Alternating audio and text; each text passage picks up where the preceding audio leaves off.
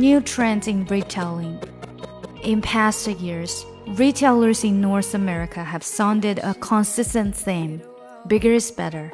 Superstores increased in number and spread rapidly, often at the expense of smaller family owned retail stores. Today, these superstores are more than 50% larger than in the 1980s and can be over 30,000 square meters in size. 又到了星期五， 我们的职场类练习。那今天呢是说零售业的新趋势。更详细的讲解，请点击我的名字查看听力阅读专项提升。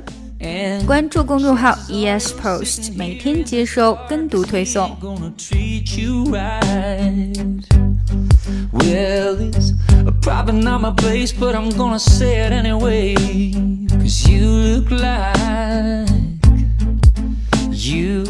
Hadn't felt the fire, had a little fun, hadn't had a smile